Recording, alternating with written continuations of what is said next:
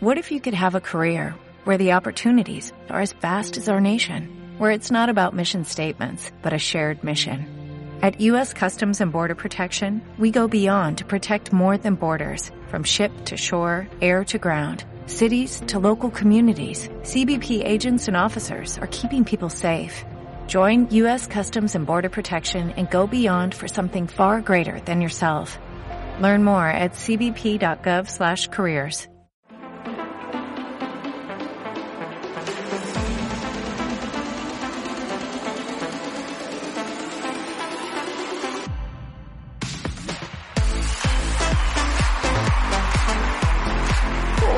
¿qué pasa, player?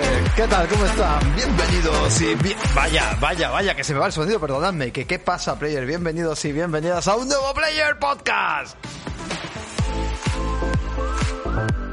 No me funcionan los botones. ¿Qué tal, gente? ¿Cómo están? ¿Cómo están? Bueno, hoy estamos a lunes, estamos a 22 de agosto. Hoy no tenía yo pensado hacer programa, pero al final, claro, las fuerzas mayores de la Gamescom nos obliga y nos fuerza a repasar algunas cositas interesantes que han pasado en estos días y por lo tanto, por eso, por eso hoy os traigo un programa algo más breve, pero que podemos pasar pues muy bien. Vamos a pasar aquí los players muy, pero que muy bien. Así que nada, hoy ya os digo, programa breve, será una horita supongo más o menos, aún así tenemos aquí el chat calentito, hemos estado hablando un ratito antes, ya sabéis que siempre nos venimos por aquí por el tweet, que estáis todos invitados e invitadas a la gente que escucha esto en formato podcast, a través de Spotify, Apple Podcast, Google Podcast, que seguís apoyándonos y dándonos tanto ánimo y tantos likes, tantos deditos arriba y, y, y comentarios, pero también pues eso, esto se hace en directo y tenéis que veniros por aquí también a participar. Dicho esto,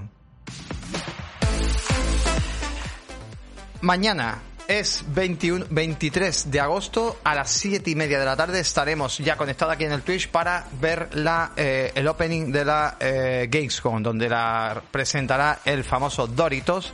Y bueno pues simplemente lo que vamos a hacer es eh, ver pues hasta 30 títulos que van a presentar Muchos de ellos ya los conoceremos, no sé si habrá alguna sorpresita, se habla que si Kojima, se habla mucha tontunada, que si, bueno, sabéis que el miércoles hay otro evento, yo no voy a poder estar en ese evento, ese otro evento es un poco más, eh, vamos a decir, soporífero, porque va a ser eh, desde las 2 de la tarde va a estar Microsoft, creo que va a estar 6 horas, eh, con entrevistas, con, bueno, un montón de cosas, pero ese no lo vamos a tratar. Sí es verdad que el jueves nos venimos con Pobi aquí y el jueves estaremos haciendo un repaso, digamos, pues un resumen de todo lo ocurrido en la Gamescom, de lo más interesante al menos de esos dos días y repasando un poco pues el evento simplemente, ¿vale? Así que nada más. Sin más dilación, yo creo que ya va siendo hora de empezar, pero antes que nada, como siempre decimos, la pole, la pole hoy la ha hecho nada más y nada menos que nuestro colega y grandísimo Cascarrabia.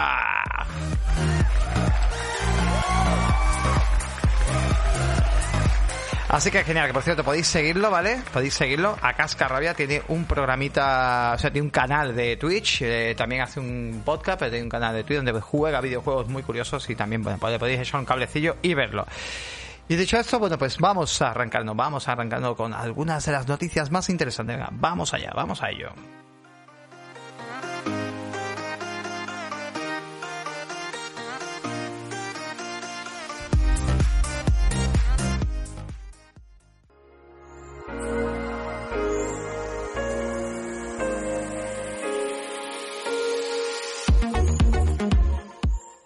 Bueno, players, eh, hoy tocaba un poquito de información, tocaba un poquito de actualidad y la verdad que hay cosas muy, muy interesantes y que creo que, bueno, pues que me gustaría también vuestra participación, que comentarais y, y a ver, a ver, os cuento, ¿vale? Os cuento.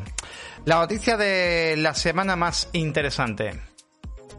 La llegada de Death Stranding al Xbox Game Pass como bien dice, me gusta mucho este titular por parte de que dice, la llegada de Death Stranding al Game Pass es un triunfo tanto para la marca Xbox, para PlayStation Studio y para los jugadores. Y es totalmente cierto, ¿vale? Totalmente cierto. Vamos a explicar un poco esto. Ya en el programa anterior estuvimos charlando, estuvimos comentando de que, oye, empezó todo como una troleada, como una cosita cachonda por el tema de la cuenta oficial de Game Pass de Xbox Game Pass PC. Y, y bueno, pues al final, entre unas cosas y otras, pues bueno, al final ha llegado, ¿no? Ha llegado y, y de hecho, si no me equivoco, a lo largo de, no sé si era esta semana o el 27 creo que era, estoy un poco liado, creo que era el 23, creo que es mañana incluso, creo que mañana 23 ya tenemos el, el Dead Stranding directamente en el equipo Game Pass de PC. que hay muchos jugadores que aquí ha habido mucha controversia, mucha absurda guerra de consola, ¿vale? Que eso es una cosa que voy a hacer una reflexión final y ya me opináis, ¿no? Os cuento un poco la historia. Eh, importante que llega a Xbox Game Pass PC y no llega a Xbox Game Pass consolas, ¿vale? También es decir que no solamente llega al servicio, sino que también llega a Microsoft eh, Xbox Store. O sea, cuando nos metemos en la Xbox Store para comprar un videojuego, podríamos comprar el juego a través de eh, directamente de lo que es la Xbox Store, ¿vale? Tanto para Windows 10 como Windows 11. Luego también eh, muchas preguntas y mucha tontería que se hace la gente. ¿Significa esto que Sony tiene los derechos que tiene los derechos de la licencia del juego eh, ha hecho quizás negociaciones con Microsoft y con Xbox para llevar el juego a Xbox Game Pass. Bueno, pues nada más lejos de la realidad. Vamos a explicar un poco el tema, ¿no? Y es que Sony a día de hoy lo que tenía, a ver, Sony puso pasta para que Hideo Kojima con Kojima Production, que es un estudio propio de Kojima y que no pertenece a Sony, pertenece a Kojima directamente, ¿vale? A Kojima y a los inversores que hayan hecho eh, su inversión en este estudio, pero de hecho a día de hoy tiene está trabajando directamente para sacar un videojuego en exclusiva eh, muy basado en la nube con Xbox, que tampoco tiene nada que ver que el juego haya llegado eh, en, este caso a Xbox Pass por el tema de, eh, digamos, estas negociaciones que tenga Kojima, porque aquí todo eso no tiene nada que ver ni Sony por un lado no tiene nada que ver ni Sony ni Kojima. Digamos que Sony puso pasta, pagó el tema de hacer el desarrollo del juego y tiene todas las licencias y todas las patentes del juego siempre que esté en consola. ¿Vale? O sea, el movimiento en consola lo tienen ellos. ¿Qué pasa? Que a la hora de mover el juego a PC, pues se optó por la editora 505 eh, Games, una editora, si no me equivoco, italiana, y esta editora lo que hizo directamente, pues eh, es la que ha negociado, que ya había negociado otros títulos, porque tiene otros títulos también eh, en Xbox Game Pass con Microsoft, que ya tiene negociaciones de antes, pues es la que negoció con Xbox para poder meter el juego directamente, pues en Xbox Game Pass PC, ¿vale? También es importante aclarar una cosa, y es que la edición que llega a Xbox Game Pass PC no es la Director Cut. Creíamos que sí, estuvimos comentándolo, pero no llega la Director Cut. Llega una edición que es la edición Tocha, que llegó a PC, pero no llega con los DLC estos extras que podíamos construir, eh, bueno, hacer un poco el cafre con, con los coches, carreras de coche y varias cosas raras, ¿no? Que habían inventado y rollos raros que se habían creado nuevas pizzas y nuevos rollos, ¿no? Eso no, no va a servir. También tenía un modo de esto, también como tipo Metal Gear, ¿no? Que era un poco así de, de sigilo, un modo sigilo, ¿no? Que teníamos con, con Sam Porter, pero bueno, todo esto no llegaría. Llegaría solamente lo que es el juego, eh, si es verdad, con todas las características que llegaron en PC, con el widescreen, con, eh, bueno, con todas las características mejoradas, pero no llegaría a esta edición. Eh, Decir también que hay muchos usuarios, y ahora vamos a una parte también interesante, que dicen que, que Xbox, no, que no deberían de llamarlo Xbox en PC porque es PC y punto. No, Xbox en PC se llama Xbox. ¿Vale? Si de hecho, vamos a ir por parte, ¿vale? Yo os voy a enseñar un par de detalles. Por ejemplo, si yo me meto en Xbox eh, eh, Cloud Gaming, es Xbox Cloud Gaming dentro de PC, que estamos ahora mismo en Xbox Cloud Gaming, ¿vale? Pues es directamente es, es, eh, se llama así. Y luego cuando tú te metes en, en el tema de compra de, de, títulos, eh, yo tengo, por ejemplo, la aplicación que yo tengo se llama dentro del PC y la gente que tengáis PC, pues lo sabéis, ¿no? Tenéis una aplicación que se llama Xbox directamente. O sea, por lo tanto, Xbox a día de hoy es un ecosistema. Yo cuando pago Xbox eh, el, Game Pass Ultimate estoy pagando Xbox consola, o sea, tener eh, el Game Pass en consola, tener Game Pass en, PC, tener Game Pass en una Smart TV si tengo a través del Cloud, si tengo una Smart TV de Samsung actual del año finales de 2021, principios de 2022, puedo usar el Xbox Game Pass, por lo tanto, ese Xbox también se considera Xbox. En el móvil se considera también Xbox porque estamos dentro de la plataforma Xbox, por lo tanto, a ver si nos enteramos ya de una vez que Xbox no es eh, una consola, que Xbox es un ecosistema y que al final Microsoft es la que se ha adelantado a todo ello siendo un launcher. A día de hoy Xbox es un enorme launcher, el cual pues tiene, digamos, pues diferentes eh, formas de poder acceder a sus juegos y ya está bien de dedicarle, por eso me parece una equivocación abrumadora cuando dicen siempre, no, es que las ventas, no, es que no importa. Y dentro de poco, para PlayStation tampoco importará la venta, porque sus juegos también llegan a PC. Y por lo tanto, a mí las ventas de consolas no me hacen sentir que es mejor o peor. Porque eso es otra cosa y es lo que yo quería ir y ahora empiezo a leeros, ¿vale? Lo que yo quería llegar era, eh, a día de hoy, la gente que base su forma de jugar o, basar eh, el tema del videojuego en una guerra absurda de dos hardware, o sea, limitar la, la guerra del videojuego a dos hardware, estás muy perdido. O sea, está súper perdido. A día de hoy Xbox ya no es una consola. Es una plataforma dentro de un launcher que lo puedes mover en diferentes formas y poder jugar de diferentes maneras. PlayStation poco a poco se va transformando, se va modificando. PlayStation ya no es una consola como tal. PlayStation dentro de 3-4 años estará en móviles, estará en, en, PC y estará en televisores seguramente, porque irá acaparando, porque no quiere quedarse atrás. Y Sony, pues evidentemente a su, a su forma y a su manera, seguirá trabajando, seguirá cambiando. Entonces, Dice Paco, lo mejor es tenerlo todo. No, Paco, lo mejor es tener un PC si quieres. y lo tienes todo. Es que a mí la gente que habla de la guerra de consolas es para decirle, mira, perdona, mm, tengo PC, lo tengo todo. ¿Vale? Quizás no tengo algún juego puntero, ¿vale? Pero tengo casi todo el catálogo. O sea, el 85% del catálogo del mundo del PC, del mundo de las consolas, etcétera, lo tengo. Nintendo también está sacando, digamos, está codeando, porque, a ver, Nintendo. Nintendo está permitiendo, por ejemplo, que Capcom eh, los Monster Hunter que eran suyos salgan ahí. Los Dragon Quest no sé si ha llegado alguno. Pero bueno, que van saliendo títulos. Ojalá Nintendo el día de mañana cambie su chip, que cambiará, supongo, y también lo haga. Pero bueno, ojalá, ¿vale? O a través de... Los launchers son el futuro. Los launchers son el futuro, gente. Y hoy en día esto va a funcionar a base de launcher. Las guerras no tienen sentido. Y lo que ha pasado con Dead Stranding, que sí, que puede ser mejor que Sony para el futuro, pues diga, oye, pues a partir de ahora todos los juegos que yo saque pues si quieren negociar van a tener que negociar conmigo. Igual que ellos tienen ya el launcher de PC y dirán, ¿tú quieres el juego en Game Pass? Tienes que negociar conmigo. ¿Vale? Igual no se lo da, ahora mismo no está en una, posición que creo yo que Sony se da mucho juego, pero también hay que mm, empezar a decir, oye, que Minecraft ha llegado a PlayStation, que Call of Duty sigue en PlayStation y prácticamente estamos a muy poquito ya de el cierre de Activision Blizzard, ¿vale? Porque es que está muy poquito, o sea, ya eso prácticamente está más, más que hecho. Entonces, me refiero a que esa gente, de verdad, el MLB Show llegó a Xbox para dos temporadas porque Sony tenía problemas de monopolio con la licencia, es una licencia que hace eh, PlayStation San Diego y se la ha llevado directamente al Xbox Game Pass, ¿no? Que es el juego este de béisbol y no ha pasado nada. Dead Stranding para mí no es el mejor juego del mundo porque a mí no me. Yo no conecté al final con él, la verdad. No sé si volvería a darle una vuelta. Yo empecé, no lo puedo jugar, pero no tengo tampoco. Eh, no, no, no tengo tampoco, digamos, una, una máquina ¿no? que pueda jugarlo. Me, da pena de que no haya llegado a consola de momento. Me da bastante pena. Creo que va a ser muy difícil que llegue aquí por consola a día de hoy. Pero sí es verdad que, por ejemplo, me alegra una cosa. Y me alegra que, oye, que yo no haya conectado con el juego no significa que conozco a mucha gente, muchos amigos que han conectado con el juego, que le han flipado y que quizá el haber llegado a PC primero en venta, que ahora llegue al equipo Game Pass como servicio y que está, esté teniendo todo este tipo de repercusión, oye, pues también puede hacer que mucha gente incluso que no le agrada Kojima, pero que lo toque, o por el tema de oídas o lo que sea, pues que el juego tenga, digamos, cierta repercusión que al final sale ganando Sony, que es lo que se está explicando. Que está la parte que no, vemos, esto es un juego que ha, ha pagado Sony PlayStation. Se lo ha pagado a Kojima Studios, ¿vale? y que podría haber una segunda parte. Y que si hay una segunda parte, el beneficiado aquí directamente es Sony. Porque ahí ya Sony a lo mejor ya no le interesa que llegue a Xbox tan fácilmente. Llegaría a PC y la gente de PC seguiría jugando y comprándolo. Pero bueno, al final es un beneficio para todos. Primero, por un lado, Microsoft está haciendo, digamos, ha pagado un dinero por el juego que no sé qué parte le puede llegar incluso a Sony, que a lo mejor le llega un trozo de, oye, un trozo del pastel por los royalties, tiene que llegarle. O sea que Xbox ha tenido que pagar también algo a Sony. Es que estas cosas son las que no se hablan.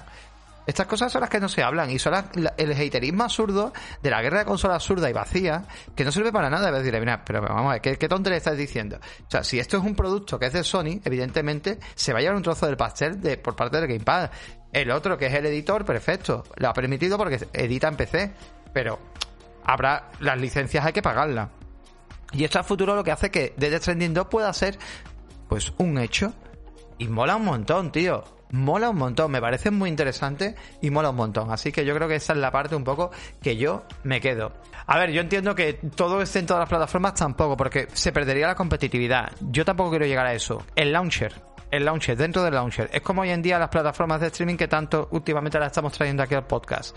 Yo no quiero que todo esté en todo, o sea, porque si tú haces un God of War para todo, quizás se pierde, digamos, ese toque, ¿no? Esa exclusividad, ese es aliciente, ¿no? Entonces, o un Halo, ¿no? Oye, no, yo espérate, Halo de Xbox, de Xbox. ¿Quieres jugarlo? Bueno, a lo mejor el día de mañana llega una máquina eh, generada por Sony, la cual, digamos, permite poder instalar un launcher de, de Xbox, ¿vale? Que todavía tiene que llevar mucho, pero pueden pasar cosas, ¿vale? Yo soy de los que piensan en el futuro que en el futuro se unificarán todos y a través de un launcher que se podrá ejecutar en muchos diferentes dispositivos. Seremos capaces de elegir entre juegos de PlayStation, Xbox, Nintendo, Visual, etcétera. Al final el hardware de marca se extinguirá. Totalmente de acuerdo contigo. Rune Sword se nota que escucha mucho el podcast y se nota que tiene unos añitos. es así. Es que se viene eso. Yo era muy reacio a eso. Yo era muy reacio a eso y es que es así.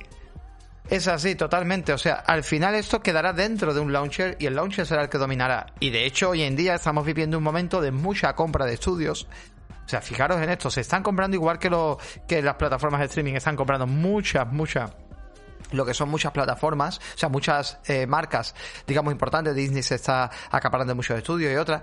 Eh, aquí hay gente que se está haciendo fuerte. Incluso Embracer Group que hablamos el otro día tiene no sé cuántos estudios comprados y no sé cuántos juegos en desarrollo y también cuántos juegos comprados y puede ser un, un, fuerte también a la hora de luego de decidir con qué plataforma se va o con qué juego te mete o no, que también ahí también puede picotear de todas, o se puede decir a Xbox le lanzo esto, al launcher de Sony le lanzo esto, Steam podría llegar a ser también otro launcher. Epic Game podría, bueno, ya son launchers a día de hoy, pero me refiero, podrían ser launchers en nube también, ¿no? De poderlo ejecutar en diferentes dispositivos. Fijaros lo que ha llegado a hacer Steam, ¿no? Steam está adaptando eh, su launcher a una pequeña portátil, la cual tiene una potencia de un PC gama media tirando a baja, y fijaros cómo se mueve, ¿no? O sea, me parece increíble lo que ha logrado hacer, y esto es, esto es para darle un poco al, al tarro de por dónde va el negocio de los videojuegos, y que al final la idea de esto es que cuantos más jugadores mejor, y, que cuanto más gente juguemos los juegos mejor, porque la idea al final de los videojuegos es esa, dentro, digamos, de unos parámetros, dentro al final de unas marcas. Eh, por cerrar, mira, esto es lo que dice que le es indiferente a donde llegue. Lo que estoy cansado es de que todo esté desperdigado por todos lados, como en las putas plataformas de vídeo como Netflix, Apple, etcétera. Es verdad que ahí estoy contigo, estoy en una cosa. Yo creo que eh, nos vuelven loco, porque al final es verdad que terminas comprando un sitio a otro y al final no sabes dónde tiene la mitad de las cosas. Creo que a día de hoy necesitaríamos un, una... Eh, es que incluso, yo esto no sé si existe, pero ya lo he preguntado alguna vez molaría que existiera muchísimo algún tipo de aplicación que detectara. Pasa, claro, teníamos que estar metiendo nuestras cuentas, que ya las hay, ¿no? Go está por ahí, por ejemplo, que tiene la opción de poder meter nuestras cuentas y saber dónde están los videojuegos que jugamos. El problema es que también te juntan los, los videojuegos que están en, en, en Game Pass o en Plus, etcétera. Entonces te vuelve más loco todavía. Incluso los juegos que tú ya no te pertenecen porque los has tenido alguna vez, pero si no los quitan, mm, siguen estando ahí porque los tienes vinculados a tu cuenta, porque los has jugado alguna vez, es una puta locura. Pero me molaría muchísimo tener algún tipo de algún tipo de aplicación para que detecte. Yo sé que hay varias, hay varias que tú tienes que hacerlo manualmente, ¿no? Es un poco coñazo. De hecho, hay eh, una que se llama, ay, no me acuerdo, a ver si me acuerdo, de en Apple estaba que la verdad que lo hace bastante bien, pero es todo manual, tienes que hacerlo tú todo manual y es un poco es un poco coñazo tienes que estar juego por juego metiéndolo manual y me parece un poco coñazo. Pero bueno, es verdad que molaría para poder saber dónde tenemos todas las todos los videojuegos, todas las cosillas. Y no se olvida que en Steam Deck puedes ejecutar launchers ajenos como GOG o Epi totalmente y dirán perfecto. Es que es eso, es una fíjate, y es de Steam. Es que eso voy, tío, es que es, muy buena Rogue Sword. Es que fijaros a lo que estamos llegando, ¿eh? eso me ha gustado mucho. Estamos llegando a, un, a, una, a una marca que, que tiene que mucha gente diría, es que Steam tiene monopolizado presión del PC, para nada. O sea, fijaros Steam cómo lo hace, que dice, no, no, si tú quieres meter aquí directamente tu launcher de, de Epic Game, yo te voy a dejar jugar. Si tú quieres meter tu launcher no sé qué, yo te voy a dejar jugar. Pasa que a lo mejor el juego no está tan optimizado como mi launcher, ¿no? Que mi launcher sí optimiza los juegos, ¿no? Muy buena esa, muy buena esa.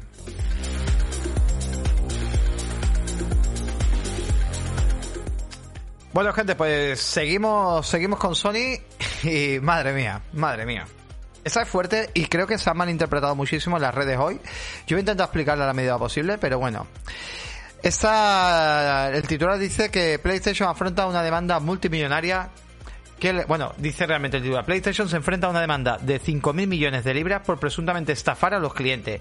Esto se está jugando en tema de, o sea, se está poniendo en tema de guerras de consola y de verdad eh, voy a explicaros un poco cómo funciona esto, ¿vale? Porque esto eh, no es que a Sony se, la está eh, denunciando por una práctica, pero oye, está mismo una simple denuncia, en una demanda que se va a ejecutar y que puede quedar en nada.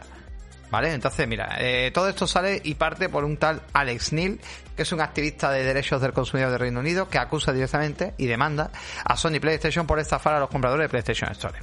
La demanda es un poco inconclusa, ¿vale? Un poco incongruente. Según la demanda, los jugadores en el Reino Unido se les ha cobrado de más, dice este señor. Porque por, por el tema de las compras digitales, ¿no? Llegando a 5.000 millones de libras. Estamos hablando de 5,9 mil millones de dólares en el transcurso de los últimos seis años. Esta demanda se presentó ante el Tribunal de Apelación de las Competencias eh, de las competencias de la semana pasada. Dice que incluye a cualquier persona en el Reino Unido que haya comprado juegos o DLCs a través de PlayStation Store desde el 19 de agosto de 2016 hasta ahora. Que por lo tanto han sido alrededor de 9 millones de personas las que han comprado en esta Store. Sony PlayStation, al parecer, le gana un 30% de beneficio por cada compra realizada Ojo, que también la gana es el mismo beneficio que gana tanto Steam como Xbox o como Apple, ¿vale? Con la App Store. Epic Games es la única que cobra algo más bajo, le gana un 12% nada más de comisión. Según Neil, afirma que para él PlayStation estaría estafando a la gente, ¿vale? Como digo, la, demanda no está nada clara, ¿vale? no se sabe muy bien si es que está afirmando que Sony no debería de cobrar ninguna comisión por las ventas de terceros en sus tiendas digitales, que no tiene sentido ninguno, o eh, si el 30% simplemente debería reducirse. También por otro lado, Natacha Pirman, que es la socia que lidera el caso, agregó que Sony domina la distribución digital de juegos, que quizá vaya por aquí la cosa, de PlayStation y contenido en el juego. Y ha implementado una estrategia anticompetitiva que ha resultado en precio excesivo para los clientes que están fuera de toda proporción de los costos de Sony que brindan su servicio. A ver, yo creo que la denuncia va realmente por un tema de monopolios. En el aspecto de que eres la empresa o la marca más potente a nivel de eh, hardware y que eres, digamos, que haces que entre mucha gente, o sea, mucha gente eh, compra videojuegos de PlayStation, eres una empresa top en Reino Unido y por lo tanto como que monopolizas más el mercado y tendrías que ser un poco más flexible de mercado. Yo creo que va un poco la cosa por ahí. ¿Vale? Yo creo que va un poquito la cosa por ahí. Así que nada, en caso de ganar y tener éxito esta demanda, tendrían que, o sea, cada persona que ha comprado esos 9 millones de personas tendrían derecho eh, entre, depende de lo que hayan comprado, entre 67 libras y 562 libras por los daños más los intereses. Así que me parece, de verdad, a ver, todo esto, hay gente que está empezando a decir tweets que yo he flipado diciendo, es que Sony es una estafadora, es que Sony. A ver, estos son demandas de gente. Estos juicios valen pasta, a este abogado le va a costar dinero, el demandante le va a costar dinero. Y evidentemente hay que tener cuidado, ¿no? O sea, porque esto al final te sale bien o te sale mal, y al final se deja una pasta en juicios. No todo el mundo tiene ganas ni tiempo para meterse en demanda y en juicio, y sobre todo con magnates tan grandes como Sony PlayStation. A ver, eso habría que estudiar un poco. Eh, yo creo que va por eso, por tema de leyes. Eh, yo creo que va pues por leyes antimonopolio. No sé si podría estar detrás, yo qué sé, algún ricachón o alguien que le dé la gana de meterse en esto. No, no tengo ni idea. Pero es curioso, ¿no? Es curioso. A ver qué decís por aquí. Yo lo único que veo es una, un mañana intentando aprovecharse para ver si rasca algo. Pues no lo sé, podría ser. Si el resto de competidores se han rascado las pelotas durante 10 años, como, ha sido el caso, no es culpa de Sony precisamente. Bueno, hombre, tampoco hay que verlo así. Eh, ten en cuenta que Sony es la primera que ha estado dando un poco de por culo últimamente con el tema de Activision Blizzard, con el tema de monopolio, etcétera. Y creo que aquí también se le está demostrando que Sony es la primera que más monopolio tiene en el mercado. Lo que pasa que luego esto hay que demostrar mostrarlo ante un juicio. Pero que creo que va un poco también la cosa por ahí. Cuidado con estas cositas. Pero bueno, esta de Phil Spencer, dicen por aquí. Vamos a seguir con otra cosa, ¿vale? Porque no es la primera demanda, no es la primera demanda que tiene eh, Sony PlayStation. De hecho, no hace mucho esto se metió un grupo de chavales, ¿vale? Una demanda anticompetitiva de PlayStation Store ha sido desestimada ante los tribunales, ¿vale? Y es que esto a través del medio Bloomberg os cuento otra cosita que pasó. Y es que Sony eh, Interactive Entertainment ha logrado convencer con éxito a un tribunal estadounidense de aquí se libraron para que desestime una demanda que alegaba actos anticompetitivos en la relación con la PlayStation Store. Eh, medio Bloomberg eh, habla del juez Richard Seaborg del Tribunal de Distrito de los Estados Unidos para el Distrito Norte de California que concedió la moción de despido el 15 de julio. La demanda alegaba que eh, debido al hecho de que Sony solo vende copias digitales de juegos de PlayStation en PlayStation Store, había monopolizado ilegalmente el mercado. Otra demanda de monopolio. Yo flipo. Los demandantes eran un grupo de jugadores, ¿eh? Aquí, eh, o sea, como si coge un grupo de jugadores y dice, pues vamos a demandar a Sony. Pues venga, pues vale. Pues un grupo de jugadores que compraron juegos en PlayStation Store no pudieron probar, ¿vale? Adecuadamente que Sony violó la ley de Sherman, que es una ley antimonopolio que hace que, la monopolización sea ilegal. Para probar su caso, los demandantes tuvieron que demostrar que la decisión de vender solo de juego en PlayStation Store tenía la intención de cortar la competencia y que había terminado un negocio rentable para tomar el control del mercado, cosa que no pudieron demostrar. Así que el juez Richard Sipboard decidió que eso no había sido probado adecuadamente y comentó y dijo que la moción para desestimar se concede porque los demandantes no han alegado una conducta adecuadamente anticompetitiva bajo la ley de Sherman y las otras reclamaciones son derivadas de las reclamaciones de la ley de Sherman. Así que nada, para que veáis que es la primera demanda que tiene Sony o Microsoft o Nintendo o un montón, o sea, esta gente está siempre aquí pasa que claro, pues evidentemente pues son cosas que salen a la luz y eh, veremos en qué queda. Pero me hace mucha gracia, me hace mucha gracia pues todo este tipo de noticias. Quería traerla para, para al menos eh, en primer podcast ya sabéis que aquí somos de juegos. Aquí podemos decir las cosas como son. Si no nos gusta una cosa la vamos a decir como jugadores. Pero no nos gusta de verdad la manipulación. No nos gusta que se use manipulación para eh, irse a Twitter ahora mismo que está ardiendo y se están publicando pues eh, clickbait y cosas que no son coherentes y que no tienen sentido ninguno. Tened mucho cuidado con la información que leéis, sobre todo con lo que compartís si no lo contrastáis antes. Yo me he ido a medios oficiales, estamos en VGC Share y ahí es donde estaba toda esta información. De verdad, tened mucho cuidado con lo que compartís porque podemos hacer mucho daño y sobre todo equivocar a mucha gente, ¿vale? ¿Qué decir por aquí? Viendo la noticia dice Ceruciño, eh, no sé si será en Estados Unidos, porque allí la demanda eh, se demanda por todo. En este caso es Reino Unido, donde tiene Sony bastante potencia. Eh, por el tema me hace mucha gracia, ¿verdad? Por el tema de por el tema de, cómo se usa para guerrear de consola. Mañana tendréis un montón de canales pues dedicándole tiempo a esto y vosotros dedicándole vuestro maravilloso tiempo seguramente para escuchar sandeces y tonterías darle un incremento y un montón de likes. Escuchar más medios que no se meten en berenjenales en tonterías, de verdad. Escuchar gente que de verdad viene aquí a dar una información que habla de videojuego que ama los videojuegos, pero no os metáis en darles escucha y regalarle contenido y compartir contenido que, de gente que quiere intentar demostrar algo que no existe. O sea, no hay ninguna guerra. Está en vuestra cabeza. O sea, esto va de videojuego, va de disfrutar y que va de informarte, ¿vale? Nosotros venimos aquí con las noticias e informamos. Pero no va de guerra de consolas, no va de, ah, es que Sony lo hace, es que Microsoft lo hace. Si Sony te cobra 10 euros por actualizar un juego, no, no lo hagas, yo no lo he hecho. No lo hagas y ya está, dices que no hay punto. Si Microsoft no traduce los juegos, no se lo compre. Ya está, no se lo compras, tío. Y ya está. No, hay que. Te puedes quejar de Twitter, sí, pero no hace falta generar una guerra, ¿vale? Que Death Stranding llega a Xbox para PC, perfecto, va a jugar más jugadores. Y va a ganar pasta Sony, va a ganar pasta Microsoft y va a ganar pasta el PC. ¿Qué más da? La idea es que ese juego salga una segunda parte. Entonces, no fomentéis la mierda de guerra de consolas, no fomentéis de verdad esta mierda. Eh, tenéis que estar por encima de todo esto, tenéis que pisar por encima. Y pensar siempre en cuál es el siguiente juego que me voy a pasar. ¿Cómo voy a disfrutar de todo esto? Bueno, nos vamos con la siguiente noticia, gente. Days Gone tendrá película y estará protagonizada por un actor de Outlander en un principio. Os cuento todo esto porque hay bastante detalle, me parece muy interesante. Yo he criticado esto y, vamos a ver cómo queda. Vamos a ver cómo queda. Además, os traigo, os traigo bastante, os traigo bastante. Sony está muy fuerte en el mundo del cine y la serie, ¿eh? Cuidado, ¿eh? Que se viene fuerte, ¿eh? Que se viene fuerte. Así que nada, Days Gone tendrá película, estará protagonizada por un actor de Outlander. Deadline, medio especializado en tema de cine, asegura que Sony PlayStation Production está creando una adaptación del juego de Ben Studio, guionizada por Sheridan Turner. Este señor ha, escrito, pues en este caso, una película, ¿no? Eh, una película o creo que una serie llamada Up in the Air, y la, eh, la, va a protagonizar en teoría la persona que va a ser de Deacon sería eh, Sam Hugan que es de Outlander. Ahora veremos quién es el actor y le echaremos una visual y me diréis si os mola o no os mola.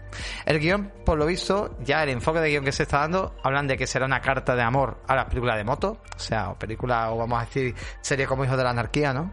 Pues bueno, y que eh, la moto pues evidentemente pues será el factor principal. Ya en el juego lo era era algo importante. Y aquí pues en la película que van a hacer que yo hubiera preferido más una serie pero bueno en la película pues será ese medio de transporte y sobre todo pues se le dará mucho mismo mucho detalle y tendrá esa referencia como a lo mejor los caballos en los westerns no la historia, al igual que en el juego, pues también estaremos, tendremos una historia ambientada en Oregón, Estados Unidos, donde en este caso, pues el motero, bueno, iba a decir nosotros, pero no somos nosotros, Dickon, porque los juegos siempre se dicen nosotros, ¿no? Que somos los que protagonizamos, pero aquí no, aquí sería Deacon St. John, que busca, pues, ¿a quién? Pues a amada, ¿no? A su amada que perdió, que no sabe si está muerta o no, y que, bueno, pues en ese momento de hordas de zombies, de caos en la ciudad, pues intentamos escapar y por salvar a nuestro colega, a nuestro colega hermano, pues la perdemos y no sabemos más de ella y han pasado pues ya bastantes eh, meses, incluso años, para descubrir pues qué pasó con el de paradero, el paradero, perdón, de, nuestra amada. La película también pues mostrará los clanes típicos esto, ¿no? Que había, ¿no? Esos clanes, tanto buenos como malos, esos campamentos también, donde pues, haremos migas y donde, pues bueno, igual que en el juego nos mandaban misiones, pues aquí seguramente pues veremos algún tipo de desenlace. Yo digo que me hubiera molado mucho más una serie, creo que hubiera tenido mucho más desenlace. Eh, creo que está muy trillado, ¿no? Todo este género de zombie, pero a lo mejor dentro del mundo de Days Gone pues se podría hacer algo, ¿no? Se podría hacer una, una serie, en este caso ser una película, pero bueno, a ver qué tal, ¿no? A ver qué, seguramente veremos, eh, es que creo que se queda corto, porque el desarrollo de personaje hubiera sido muy bonito. De hecho, el mismo juego, que por cierto, para Coco y yo tenemos un podcast hablando de este juego, os recomiendo que lo busquéis, eh, se llama Days Gone, el podcast Days Gone, creo, el podcast, eh, los, ¿cómo eran? Los, eh, los, ay, no me acuerdo cómo era. Si acaso lo pongo en, en las notas, si puedo, a ver si me acuerdo, luego no me acordaré, pero bueno los favoritos de Player Podcast que se llamaba. Y hablábamos de este juego y la verdad que nos gustó mucho. Nosotros sí rompimos una lanza a favor del título porque creo que tiene un trasfondo importante. Fuera parte de tener esas mecánicas Ubisoft, tener esas mecánicas de ese mundo semiabierto, de esas misiones un poco soporíferas por el tema de a lo mejor tener esas misiones de relleno. Pero creo que es un juego donde los personajes tienen, tienen ese toque y sobre todo tiene a mitad del juego te descoloca totalmente, no te esperas lo que pasa, te descoloca totalmente, piensas que el final es uno y es otro totalmente no voy a decir nada. Y cómo al final el juego lo terminas e incluso cuando acabas el juego hay esa misión típica Red de Redemption, el final del final, donde tienes que volver a cierto punto y te quedas helado con lo que ves.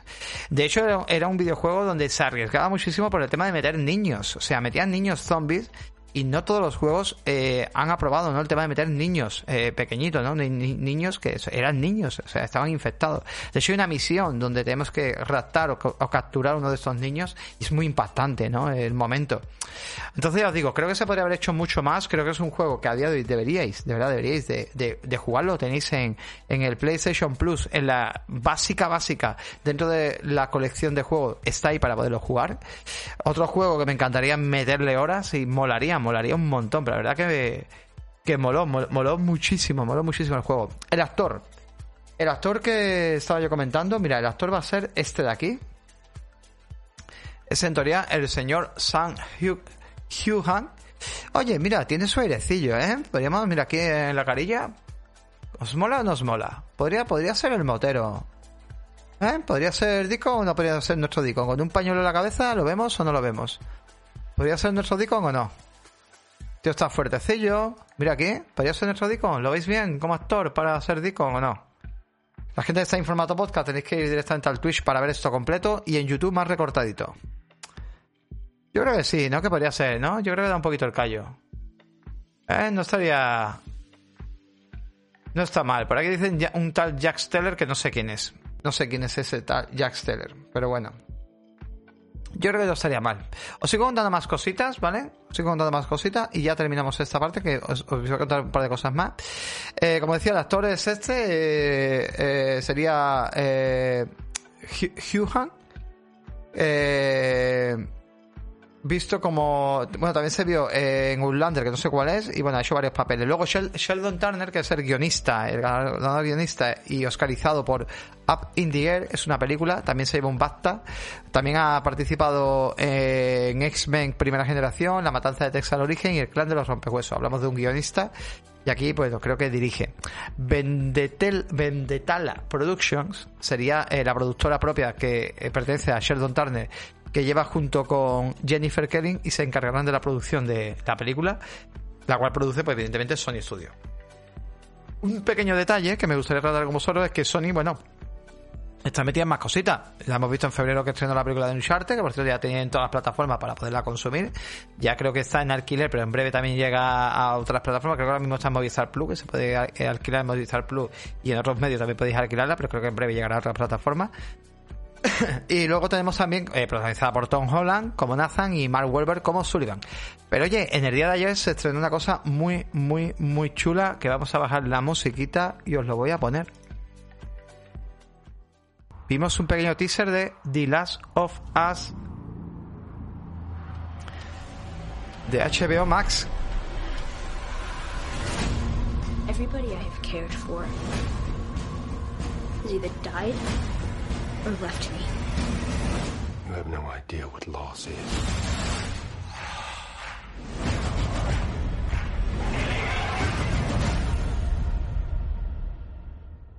Bueno, tuvimos ayer un pequeño, un pequeño teaser de, perdón, de, de lo que era en este caso eh, dice por aquí que el teaser no vende muy bien Winter Night. Bueno, no estuvo, no estuvo mal, la verdad que no estuvo nada mal.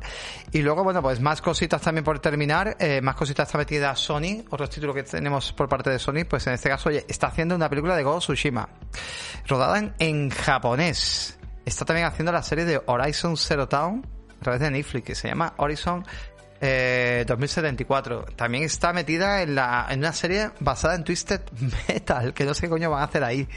Y luego también vamos a ver eh, una película directamente para que sale directamente en Amazon como película God of War y una película también de Gran Turismo. Así que bueno, así que bueno.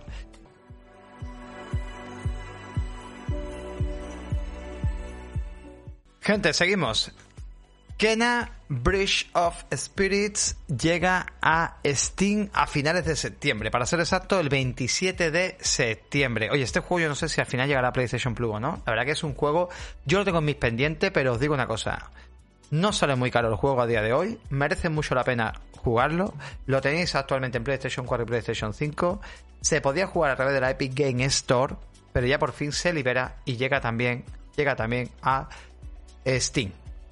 Os cuento, ¿vale? El juego, pues al parecer tenía, pues eso, esa exclusividad solamente en Epic Game Store, ¿vale? Esas cosillas. Ya sabéis que Sony como que tiene, digamos, eh, ciertas acciones invertidas en Epic, entonces pues le dio, digamos, también, no es un juego exclusivo de Play, sino simplemente es un juego donde ha pagado una exclusividad temporal, al menos en consola. De hecho, podría barajarse la posibilidad de que llegara a mejor a Xbox y a Nintendo Switch, veríamos, ¿vale?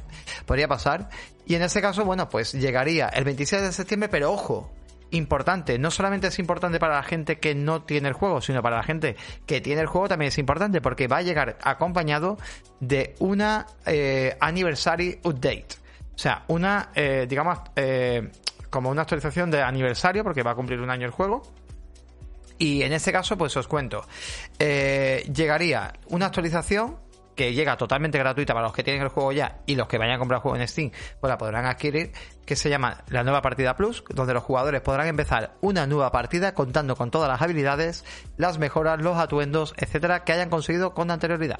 Eso sí, la dificultad aumentará, que ojito, este juego recordemos que ya tiene una curva de dificultad bastante importante, parece un juego infantil de plataforma donde los enemigos, cuidadito que tiene momentos, no voy a decir llegar a Souls, pero cuidado, ¿eh? Que veo un poquito de los Souls-like, ¿eh? Así que cuidadito, cuidadito. Eh, más cosita, piedras de encanto que se pueden equipar, proporcionará diferentes ajustes en las habilidades de Kena. Y pruebas de guías de espíritu, nuevo modo de juego. Es una serie de retos rejugable con tres categorías diferentes, carreras de obstáculos, defensas de olas y reflejos de jefe. Y si completáis esas pruebas, pues también desbloquearéis nuevos trajes para Kena inspirados en otros personajes. También hay variaciones de colores. También por lo visto los enemigos de la nueva partida Plus se van a modificar, van a cambiar eh, su aspecto, van a cambiar también. Así que nada, Oye, pues muy bien todo esto.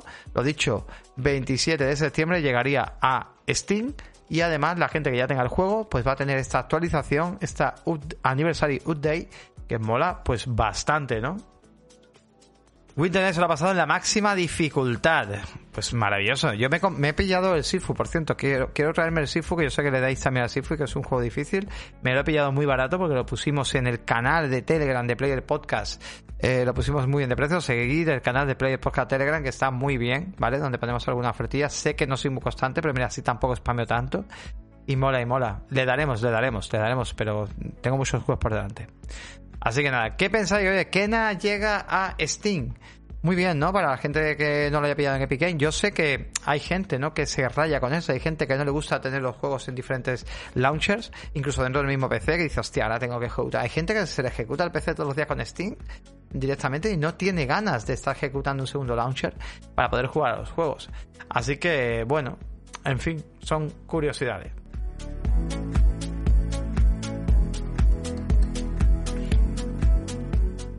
Bueno, pues nos vamos con otra noticia y es que Ubisoft podría lanzarse, Ubisoft Plus, perdón, podría lanzarse pronto en Xbox, en este caso, o sea, sería en Xbox a seca, dice el titular, pero hay mucha gente que dice Xbox Game vamos a explicarlo. A ver, hay rumores que mañana o pasado mañana, mejor dicho, porque sería el miércoles que tenemos la conferencia por parte de, en este caso por parte de Microsoft, bueno, una conferencia, ya sabéis, va a ser un tema de entrevistas, juegos y curiosidades, donde a lo mejor saldrá algún magnate de, de Ubisoft y hablando y dirá, oye, pues Ubisoft Plus llega a Xbox. Pero es que hay gente aquí que está vendiendo la moto diciendo que llega a Xbox Pass y parece ser que no va a ser así. Entonces, los rumores serían de que podría llegar a Xbox consolas, porque este servicio a día de hoy ya está directamente. Ubisoft Plus está dentro de, lo que es el PC y también está en Stadia. O sea, si tienes Stadia, puedes alquilar aparte el Ubisoft Plus, ¿vale?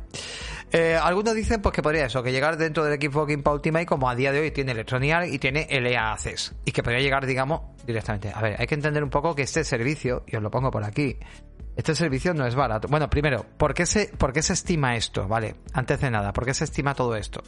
Vale.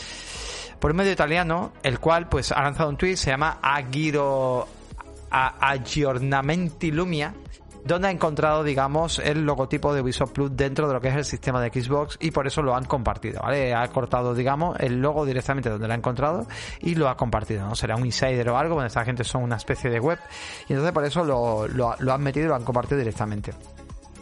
Entonces, dicho esto, Decir que el servicio de, de, Ubisoft Plus a día de hoy son 100 juegos, incluyendo, lo ponemos también por aquí para que lo veáis, son 100 juegos, incluyendo los DLC de estos juegos y además eh, también todas las novedades de estos juegos. O sea, cada vez que sale un nuevo título, ellos lo meten directamente en este servicio y lo puedes jugar directamente. No es un servicio eh, en la nube, es un servicio que descarga el, juego.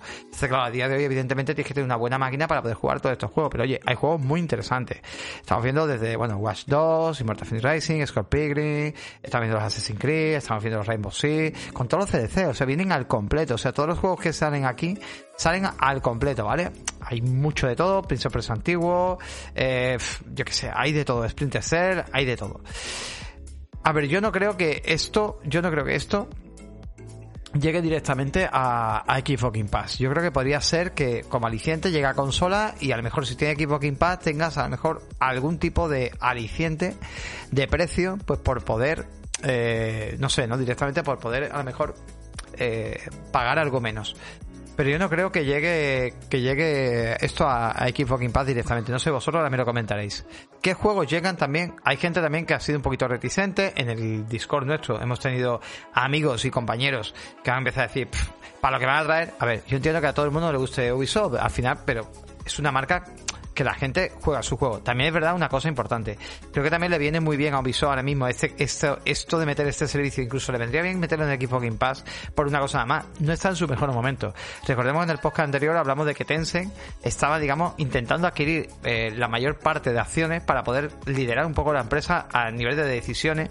Porque es verdad que Ubisoft anda muy perdida y Ubisoft a día de hoy no está tomando. De hecho, se metió en el tema de NFT no ha ido bien, dio acciones de NFT a sus empleados.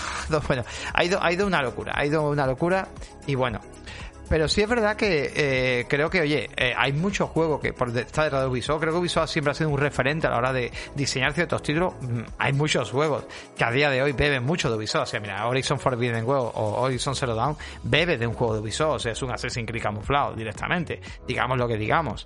Eh, más juegos, pues no sé, tío, es que hay un montón de juegos. Los Dying Lives son juegos muy de tipo, muy estilo Ubisoft. luego hacen muy buenos juegos. De hecho, vamos a ver títulos que van a ir llegando y que se irán añadiendo al servicio. Por ejemplo, juegos que a día de hoy está trabajando Ubisoft, ¿vale? Oye, Avatar Frontiers Pandora es de Ubisoft. Y la gente no, parece que no, no se percata, pero este juego lo está desarrollando Ubisoft. Más juegos, pues bueno, el Mario Rabbit Spark Hop of Hop, que es la segunda parte. Evidentemente este juego no va a llegar porque este está hablado con Nintendo y no podría llegar. Pero bueno, es un juego que está trabajando Viso. Ya el primero fue una referencia, moló muchísimo y ahí está. Más juegos, Prison Personal al tiempo. El remake no es el mejor juego que hemos podido ver. Parece que se ha paralizado. Parece que quieres repararlo, veremos. A mí, bueno, en su momento el Prison Personal me gustó mucho. Ojalá este juego al final se logre hacer lo que quieren hacer, lo hayan echado entero abajo y vuelvan a hacerlo. Y a lo mejor dentro de un año o dos podamos ver un juego pues decente y como merece, ¿no? El príncipe. Más cositas, Rocksmith Plus, ya sabéis, ese juego, son gente también que se mete en muchos juegos eh, multi y sobre todo enfocado al público y experimento, pues en este caso escasean mucho los juegos musicales y ellos pues tienen sus juegos musicales y en este caso pues Rocksmith es para aprender a tocar la guitarra, una guitarra real y ahí está. Bueno, eso es relación. ¿Qué más? Skull and Bones. Hombre, no es el mejor juego del mundo, pero si te lo metes en un servicio igual lo pruebas. ¿Vale? El juego este de piratas que tenía que llegar de, de aquí a un par de meses y bueno, pues veremos. ¿Qué más juegos tenemos por aquí? Tenemos el Tom Classic Division Heartland, que en este caso era el juego que iba a llegar directamente a móviles. Y bueno, pues ahí lo tenemos. Assassin's Creed Infinity, que también se habla muchísimo de este nuevo rumbo de la saga, pues también llegaría al servicio. Más títulos. Pues eh, hay un Assassin's Creed VR, que veremos. Un Beyond Good and 2, que sigue muy parado y que ya veremos lo que pasa con él, pero bueno, ahí está y Roller Champion, Don Clásico Record Frontline, etcétera, etcétera, ¿vale? Splinter Cell Remake, hay un remake que se está haciendo, que vimos una pequeña imagen y se está haciendo un remake de este Splinter Cell, otro juego que también llegaría, en fin. Los Far Cry también están comentando por aquí los compañeros, pues sí, yo estoy diciendo juegos que se están haciendo, ¿vale? Tom Clancy X Defiant, un juego de Star Wars por parte de esta gente que también se estaba haciendo, acordaros, que Ubisoft estaba haciendo un juego de Star Wars importante, y bueno, pues la verdad que estamos hablando que es una marca que a día de hoy está metida en muchísimos juegos, que sigue haciendo títulos, que es verdad que no está en su mejor momento, que todas las marcas pues pasan por sus declives y por sus caídas, y creo que llegar al servicio Xbox Game Pass, pues me parece que es algo que molaría, aunque creo que al final no va a ser en el Xbox Game Pass, que va a ser directamente a la consola y que la gente que quiera pues quiera pagar pues podría jugar a estos juegos. Creo que va a ser difícil meter otro servicio más y pagar por otro servicio más. Creo que no, no va a ser el aliciente. Ojalá Ojalá, también decir, y oye, importante, en PlayStation, a través del Plus, tenemos el Ubisoft Classic. Es una serie de títulos en el, en el cual han metido incluso el Valhalla, donde hay una serie de títulos más antiguos, pero están ahí.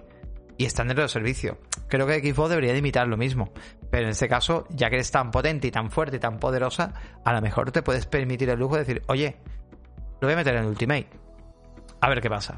Yo creo que esta noticia para los más nostálgicos y a los que les gusta el retro y las consolas, pues nada, se van a alegrar porque oye, Sega Mega Drive Mini 2 al final se confirma, llega a Europa, ¿vale? Llega directamente a Europa. Y eso yo creo que los que coleccionen consolitas mini, si no estáis ya cansados de ella, pues bueno, ya tuvimos una Sega Mega Drive Mini, esta está más enfocada a Sega Mega CD y nada, directamente pues llegaría a partir de las reservas llegarían en septiembre y a partir del 27 de octubre pues podríamos directamente reservar eh, la eh, conseguir la consola.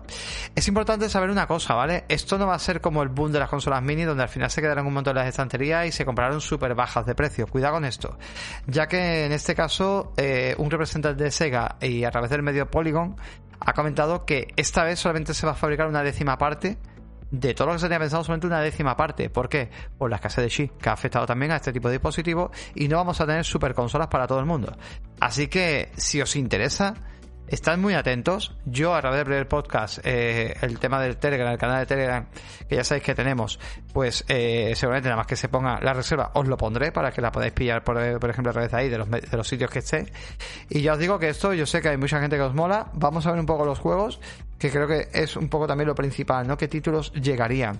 Y llegan bastantes títulos. Es verdad que aquí a Europa llegarían diferente a los juegos que llegan, en este caso mejor a Japón, pero oye, tenemos titulazo, ¿no? Muchos títulos que se repiten de la primera Sega Mega Drive Mini, pero bueno, Afterburner 2, Alien Soldier, Atomic Van, eh, Runner, eh, Clay Finger, eh, Hero 2, eh, Fatal Fury 2, yo que sé, aquí tenéis una cantidad de títulos brutal, Run por supuesto, el Fantasy Star 2, eh, bueno, tenéis una cantidad de títulos. Importante también juegos que llegan de Mega CD, Echo the Dolphin CD, Echo the Dolphin, The Tides of Time CD, Final Fight, Mansion of High Souls, eh, The Ninja Warrior, eh, bueno, Sony CD, por supuesto, evidentemente. O sea que, mira, Paco dice que esta Mega Drive le tiene loco. Ya sé que tú eres coleccionista de este tipo de cosas. Así que bueno, es verdad que hay juegos que he estado viendo la lista de juegos en Japón y hostia, por ejemplo, el Thunder Force 4 está en Japón. Lo tenéis aquí. Y juega raro, que por cierto lo tengo comprado en los clásicos de Switch. No tengo cómo pasármelo, yo no sé cómo me lo pasé en su día en Mega Drive, pues me lo compré en Mega Drive. La banda sonora me flipa. Thunder Force 4 es una de las mejores bandas sonoras que te puedes echar a la cara de un juego. No sé si habéis escuchado alguna vez la banda sonora de Thunder Force 4, pero yo creo que es un buen momento para escuchar aquí la banda sonora de Thunder Force 4.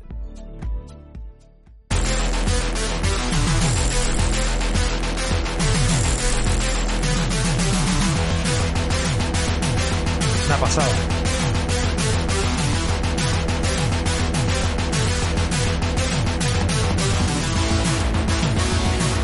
Muy bien esta Vamos, vamos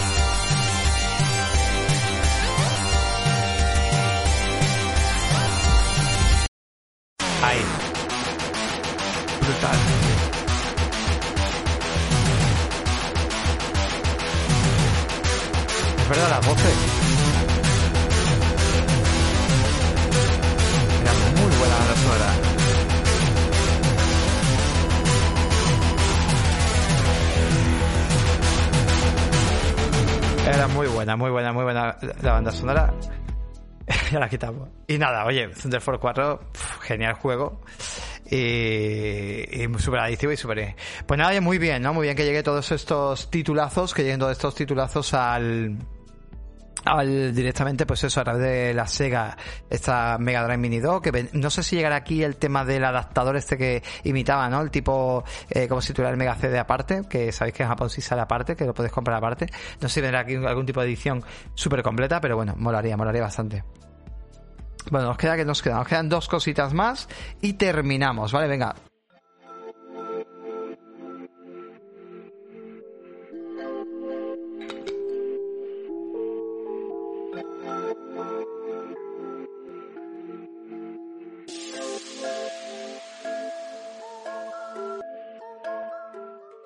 Blacksmith Wukong reaparece en 8 minutos de gameplay que te van a dejar sin aliento totalmente.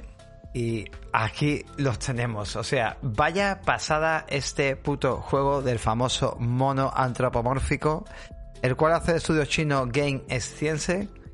Y madre mía, madre mía, qué maravilla. Qué maravilla, o sea, qué juegazo hecho con el Unreal Engine 5. De momento sale en PC nada más, sale en teoría a lo largo de 2023. Y es que este juego es una puta locura, o sea, eh, cógete el mundo de Elden Ring o Dark Souls, cógete eh, los mejores gráficos que te puedes echar a la cara, o sea, unas físicas, unas mecánicas y un realismo abismal. Y es que lo estáis viendo es una puñetera locura este juego, es una locura de verdad. O sea, buscarlo, Blacksmith Wukong, no va a pasar nada porque veáis el gameplay, porque ya os digo que va a tardar mucho en salir todavía. De momento no se habla de que vaya a salir en consolas a día de hoy. Es que fijaros las hojas cayendo, los brillos, el agua, cómo se mueve todo cuando va pasando y se mueve eh, todo, o sea, se mueve todo. O sea, hasta con el palo le está dando, o sea, está andando con el palo y está dando las ramas. Es impresionante la física que tiene este juego. Y bueno, la verdad que espectacular. Vamos a ir un poquito más para adelante, vamos a adelantar un poquito más el trailer aquí y vemos un poquito más aquí de ser una pelea o algo. Y nada, según gameplay con mucha espectacularidad, los personajes tienen un estilo visual muy, muy, muy flipante. Aquí tenemos a otro personaje peleando a otro personaje y bueno, la verdad que es increíble. Fijaros el polvo, cómo se levanta, una zona llena de piedras y las físicas son impresionantes. Yo no sé si esto ya os digo, podría llegar, ojalá, ojalá esto llegara a PlayStation 5 o Xbox Series. Molaría. Yo creo, creo que sí que podría pasar. Y la verdad que pinta increíble. Y bueno, gente, terminamos. Vamos a terminar el programa con otra cosita. Y es que Tintín Tintín es una noticia que nos habéis dejado en el Discord. Yo la querido rescatar y tengo ganas de hablar de ella. Y es que Tintín, pues nada, vuelve, vuelve con un nuevo juego. O sea, Tintín, fíjate, madre mía, madre mía. Estos son gente de mi época. Estos son gente porque yo me acuerdo de esas series animadas que había, madre mía. Y bueno, los cómics, ¿no? Por supuesto, ¿no? Del famoso, los famosos cómics. Y nada, os cuento un poquito. Eh, llegaría un título en 2023 llegaría para todas las plataformas y bueno, estamos hablando de un título que oye, tuvo sus adaptaciones en la época, las tuvo tanto para Super Nintendo, la tuvo para Game Boy, para Mega Drive, para Spectrum, Hubo juego de Tintín en Spectrum. Y nada, en 2023 pues llegará, se llamará Tintín Reporter Cigar of the Pharaoh, y llegaría a todas las plataformas, incluyendo Nintendo Switch. Así que pinta muy bien. Microids será la encargada de publicarlo y Pendulum Studios sería la que lo desarrollaría. La verdad que pinta muy bien y, bueno, la mecánica, la historia, el reportero y su fiel perro Milu es un reportero, decía que era un detective, es un, bueno, es un reportero detective, ¿no? Porque es un poco detectivesco, esas aventuras detectivescas y su fiel perro Milu pues se embarca en increíbles aventuras. Tras reunirse con el egiptólogo Sofocles durante un crucero por el Mediterráneo, el famoso reportero decide investigar la tumba de Faraón King Hoshk ¿Qué terrible secreto esconde la tumba? Pues desde Egipto hasta la India y Arabia. Y Arabia, Tintín y Milu seguirán una pista sobre el tráfico de drogas hasta lejano Oriente. No sé qué mecánicas tendrá este juego, no sé qué enfoque le darán, no sé si tendremos un enfoque más aventura gráfica, que le pegaría bastante, pero bueno, la verdad que oye, pues es interesante eh, sobre todo en Nintendo Switch podría encajar muy bien, depende del tipo de juego que haga. A eso te dice que no le agrada mucho, pero bueno, yo creo que podría ser un juego interesante que podría llamar mucho la atención y, veremos, y veremos. Y nada, gente, con esto nos retiramos todos.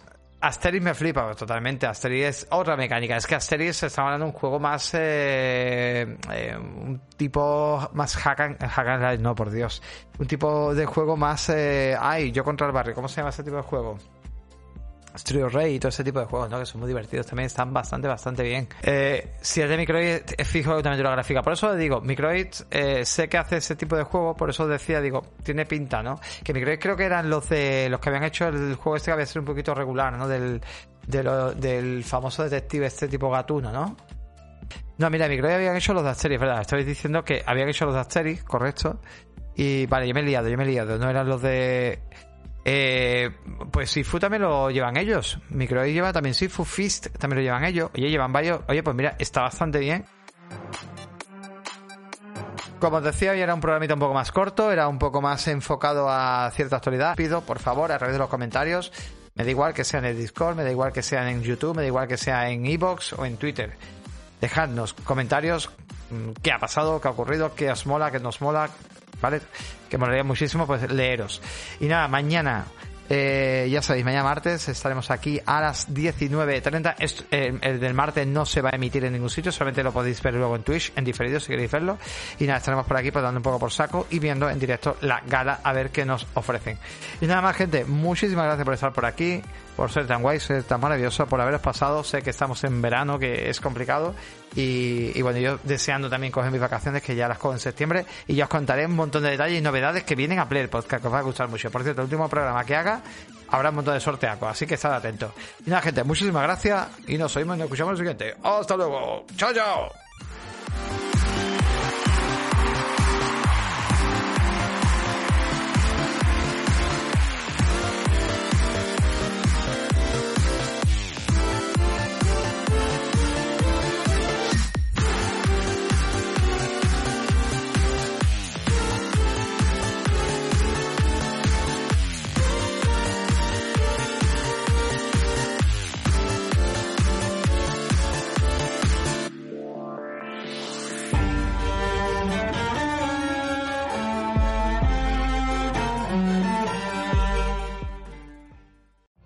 Every day, we rise, challenging ourselves to work for what we believe in.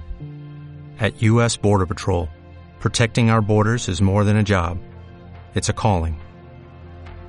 Agents answer the call, working together to keep our country and communities safe. If you're ready for a new mission, join U.S. Border Patrol and go beyond. Learn more at cbp.gov slash careers.